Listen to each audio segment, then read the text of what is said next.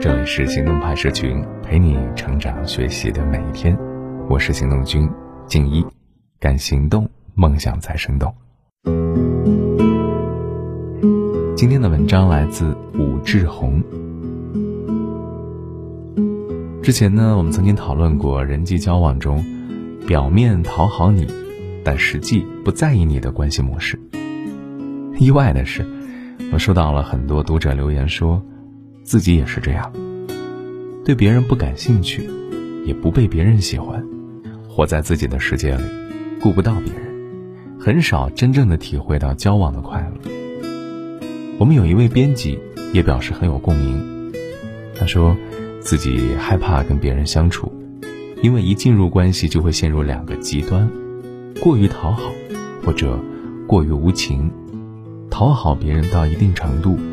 如果发现对方有一些自己不太喜欢的点时，就会疏离，甚至很冷漠。情感淡漠，回避社交，不用再面对人际的纠缠和疼痛，这似乎干脆利落。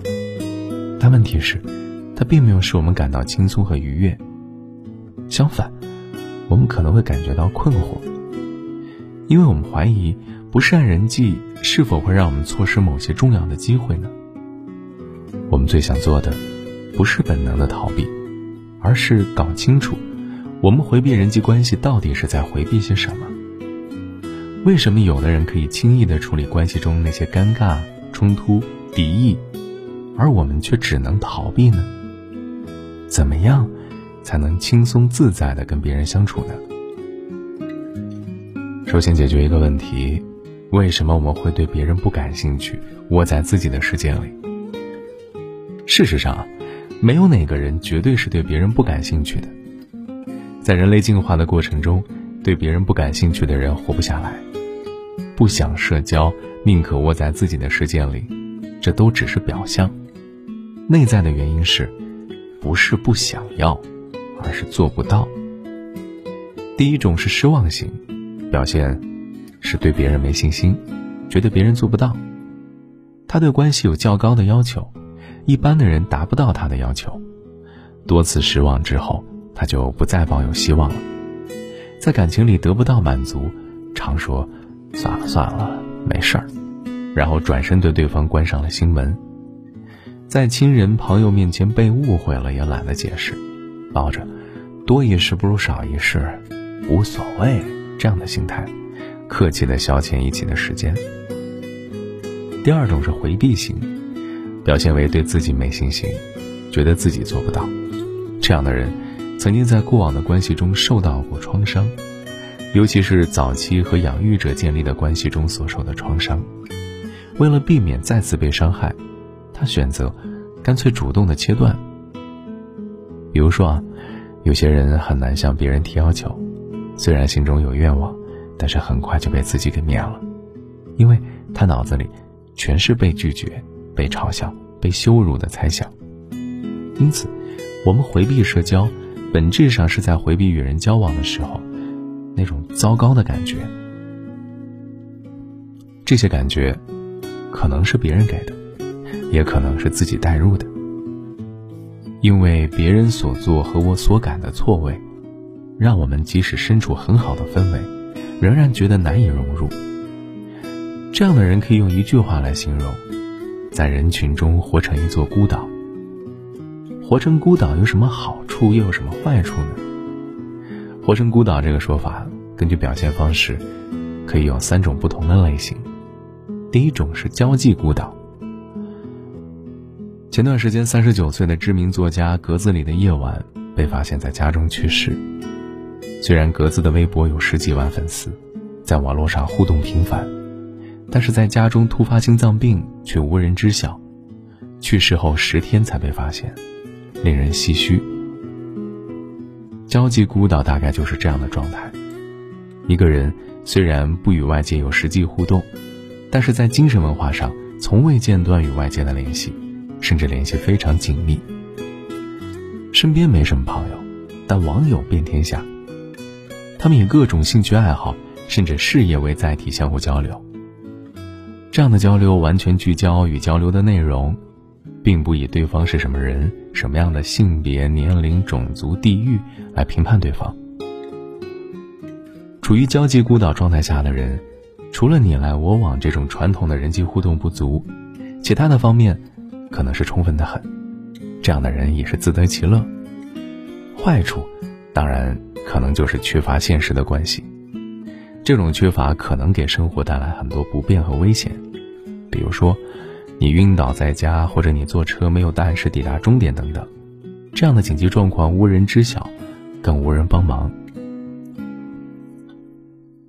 第二种是精神孤岛，在电影《波西米亚狂想曲》里，Queen 的主唱 Freddie 曾一度陷入精神孤岛的状态，在红得发紫的巅峰，他离开了乐队单飞。此前还因为发现自己的性取向后，跟他最爱的未婚妻 Mary 分手。他买了一栋大别墅，每晚请一批朋友来开 party 喝酒狂嗨，但是狂嗨的表面，隐藏着他无法排解的孤单和痛苦。像 Freddie 这样的人不缺乏现实关系，可能还有着挺丰富的人际圈子，但是无法建立深层关系。别人与他精神层面的交流无法相通，有事没事儿互帮患友人数众多，但又觉得自己为交际所累，常在人群中感到孤单。可他依然无法摆脱以数量冲质量的交际方式，只要有一群朋友常来常活动，好过什么也没有嘛。在精神孤岛状态中生活的人啊，因为不能得到充分的内在支持，所以在面对抑郁、焦虑等情绪问题的时候，承受能力其实很低。第三种是绝对孤岛。绝对孤岛应该算是一种哲学化的生活，或者是一种提前离开这个世界的方式。绝对孤岛的人就像是真的选择在孤岛上生存一样。不以任何形式与现代文明和其他人类相连接。现代人活成绝对孤岛的并不多，即便是《瓦尔登湖》的作者梭罗居住在瓦尔登湖边的两年时间里，他的妈妈时不时来送饭给他，不然他哪有力气建房子、听蛙鸣鸟叫呢？现在有很多企业家或心理学研究者，会去到一些寺庙，闭关思考事物本质。不用电子产品，不言不语，这也是一种绝对孤岛的体验。活成孤岛虽然有很多不便和危险，但是好处在于方便、省事。这样闭锁自己的人，通常对外建立关系的障碍是什么呀？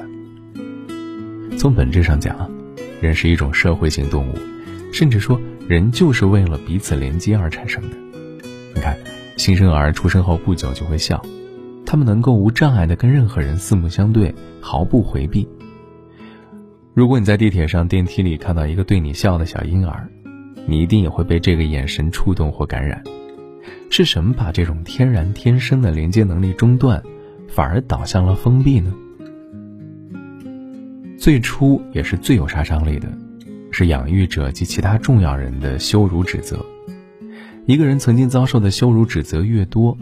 他预想来自外界的羞耻感越多，建立关系的障碍就越大。关系的建立是需要足够的相互尊重、尊严和自豪感为基础。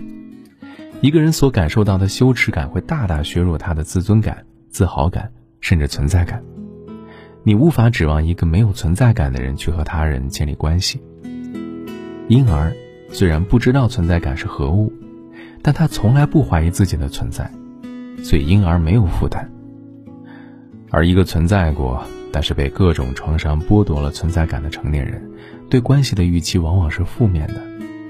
这种负面预期，就是建立关系的障碍。每个人都需要关系吗？关系有多重要啊？是啊，关系让人活得更像个人。虽然无数的案例表明，不是每个人都适合婚姻生活，不过英国的一项研究报告表明。已婚人的寿命比单身人士平均长三年，每年收入大约多出三千英镑。另外，美国芝加哥大学的一项专题研究表明，美满和谐的婚姻生活可以延长人的寿命，增进生理还有心理健康。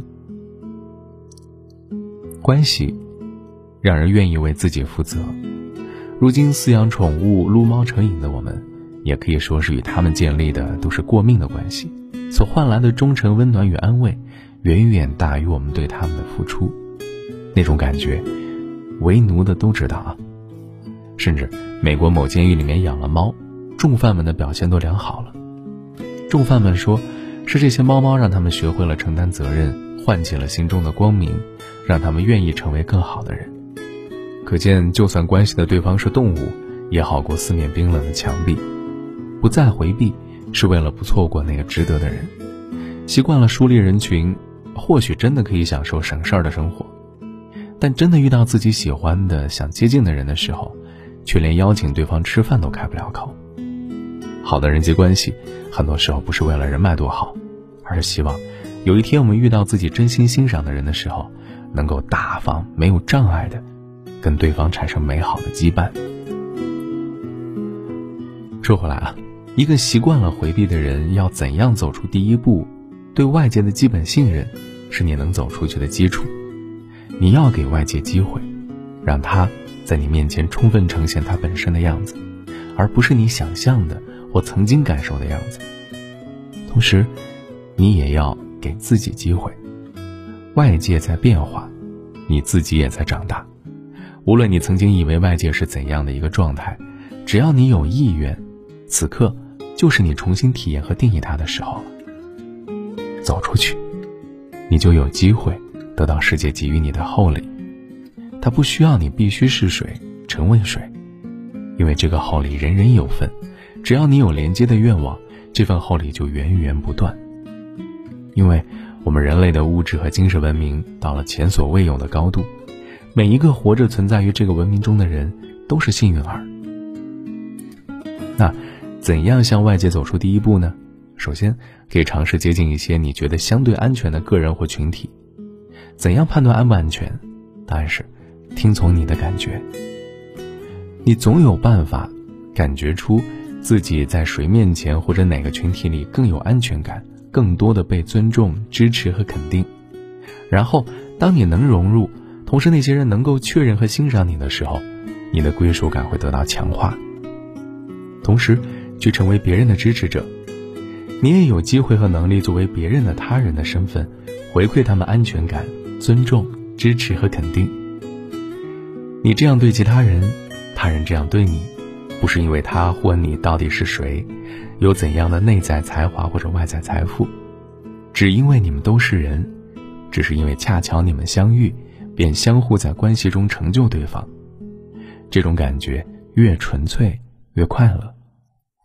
当你在与人的互动中感受到快乐的时候，恭喜，你成功走出了第一步。快乐，就是你在人际关系中最应该有的反应。无论曾经你的关系中有怎样的创伤和不适，体验到这种快乐之后，你将走向社会之路，进而你会觉得，我值得，人间值得。好了，今天的文章就先到这儿了。你可以关注微信公众号“行动派 Dream List”，还有更多干货等着你。